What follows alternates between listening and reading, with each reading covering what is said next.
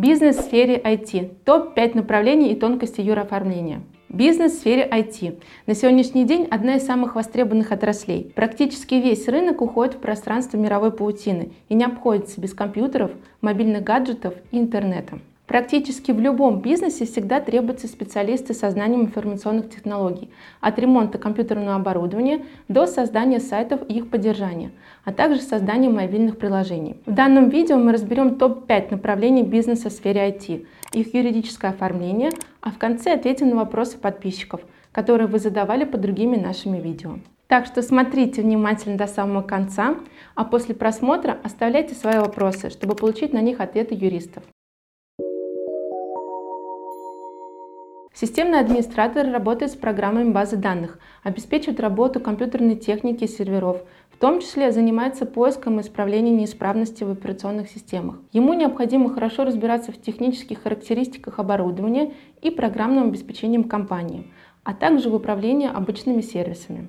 Вам потребуется подобрать виды деятельности. Подойдет такой АКВЭД, как деятельность по управлению компьютерным оборудованием. Его можно сделать основным, а в качестве дополнительных указать э, деятельность, связанную с использованием вычислительной техники и информационных технологий и прочее. В том числе можно добавить АКВЭДы по ремонту компьютеров. Данный род деятельности оптимальнее всего зарегистрировать на ОСН 6%, так как никаких расходов не будет, и вы будете получать только свою комиссию. Выгоднее всего будет вести деятельность как индивидуальный предприниматель. Чтобы зарегистрировать ИП, потребуется подготовить форму на регистрацию R21001 в соответствии с требованиями. После регистрации не забудьте открыть расчетный счет, так как все расчеты с контрагентами, вероятнее всего, будут безналичными, а если планируется работа с физическими лицами, то необходимо будет зарегистрировать кассовый аппарат. Веб-мастер и веб-программист. Данный род деятельности относится к созданию сайтов. Тут применяется знание верстальщика, дизайнера и программиста. Специалист должен знать структуру и логику сайтов. В том числе может потребоваться знание языков программирования и графических редакторов. Прежде чем начать планировать ведение бизнеса в этой сфере, необходимо определиться с формой ведения бизнеса, то есть зарегистрировать ООО или ИП. Если у вас на начальном этапе планируются небольшие обороты, без найма сотрудников и без аренды помещения, а также закупка небольшого количества оборудования – то для этого вам подойдет ИП. В виды деятельности необходимо включить деятельность по обработке данных, предоставлению услуг по размещению информации и связанная с этим деятельность. Его можно сделать основным, а как в дополнительный желательно добавить разработка компьютерного программного обеспечения, деятельность консультативная и работы в области компьютерных технологий, деятельность по управлению компьютерным оборудованием, деятельность, связанная с использованием вычислительной техники и информационных технологий, деятельность по обработке данных, предоставлению услуг по размещению информации и связанная с этим деятельность. А также не лишним будет добавить деятельность в области дизайна и деятельность по предоставлению прочих вспомогательных услуг для бизнеса. Самая выгодная система налогообложения будет УСН 6%, так как никаких расходов, которые учитываются при УСН 15%, у вас не будет.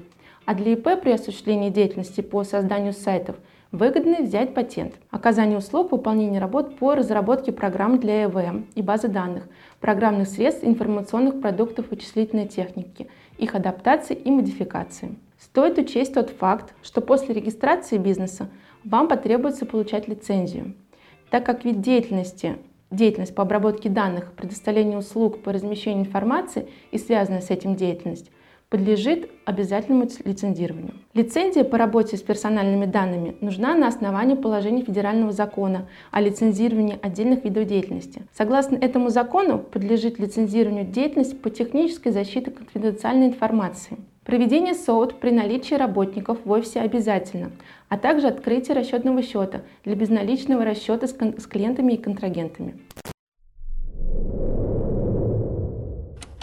Разработчик видеоигр. Эта сфера требует знаний программного обеспечения видеоигр. Разработчик может работать сам на себя, либо создать специализированную компанию – Особенность данной деятельности – это создание программного кода игры, ее визуализация и дизайн. Всегда необходимо быть в курсе всех событий игровой индустрии. Для ведения данного вида бизнеса также можно открыть как ООО, так и ИП. Если вы только начинаете вести предпринимательскую деятельность по разработке видеоигр, то вам подойдет ИП. Если же контрагенты крупные предприятия, которые не особо желают работать с ИП, то лучше, конечно, открыть ООО. качестве основного вида деятельности необходимо указать издание компьютерных игр. Дополнительно можно указать издание прочих программных продуктов, разработка компьютерного программного обеспечения, деятельность консультативная и работы в области компьютерных технологий, деятельность специализированная в области дизайна, а также деятельность профессиональная, научная и техническая.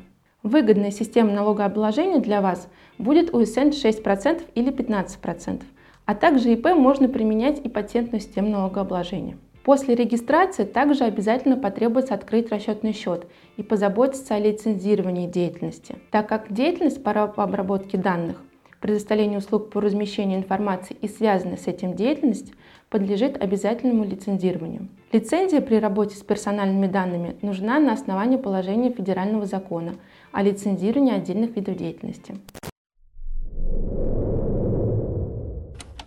Разработчик мобильных приложений. Данный программист занимается созданием мобильных приложений для телефонов, планшетов и любых других мобильных устройств. В случае с разработкой мобильных приложений понадобится знание языков программирования, визуализация и дизайн будущего приложения. При регистрации бизнеса стоит основным кодом АКВЭД выбрать издание прочих программных продуктов, а в качестве дополнительных подойдут такие, как э, разработка компьютерного программного обеспечения, деятельность консультативной и работы в области компьютерных технологий, деятельность специализированная в области дизайна, а также розничная торговля программным обеспечением в специализированных магазинах. Для ведения данного вида бизнеса также можно открыть как ООО, так и ИП. Если вы только начинаете вести предпринимательскую деятельность в разработке мобильных приложений, то вам подойдет ИП. Если же ваши контрагенты крупные предприятия, которые не особо желают работать с ИП, то лучше, конечно, открыть ООО. Самой выгодной системой налогообложения будет УСН 6%, так как никаких расходов, как учитывается при УСН 15%, у вас не будет. При применении же ОСНА, общей системы налогообложения, возникает большая налоговая нагрузка, где 20% оплачивается НДС и 20% налог на прибыль. После регистрации бизнеса потребуется лицензировать деятельность, так как это обязательное требование при работе с персональными данными, а также обязательно открыть расчетный счет. SEO-специалист. Данный специалист занимается продвижением сайтов. Его обязанность входит повышать рост доходности сайтов и число переходов из поисковых систем на определенный сайт. Также повышение позиции сайта в списке страниц поисковых систем. Виды деятельности в данном случае можно указать деятельность по обработке данных, предоставлению услуг по размещению информации и связанную с этим деятельность, как основным, а дополнительные подойдут деятельность веб-порталов, деятельность информационных агентств, а также стоит включить предоставление в средствах массовой информации и исследование конъюнктуры рынка и изучение общественного мнения. Для начала ведения деятельности вам потребуется зарегистрировать ООО или ИП. Если у вас на начальном этапе планируются небольшие обороты и вы не нанимаете сотрудников, то для этого подойдет ИП. Самая выгодная система налогообложения будет ОСН 6%, так как никаких расходов не будет, и вы будете получать только свою комиссию. Никакие лицензии и сертификаты получать не нужно, достаточно будет открыть счет и начать ведение бизнеса. А на этом у меня все. Теперь перейдем к нашей постоянной рубрике «Ответы на вопросы наших подписчиков». Первый вопрос от нашего подписчика, а, от Ивана Петровича. Он у нас спрашивает, а где взять электронную подпись?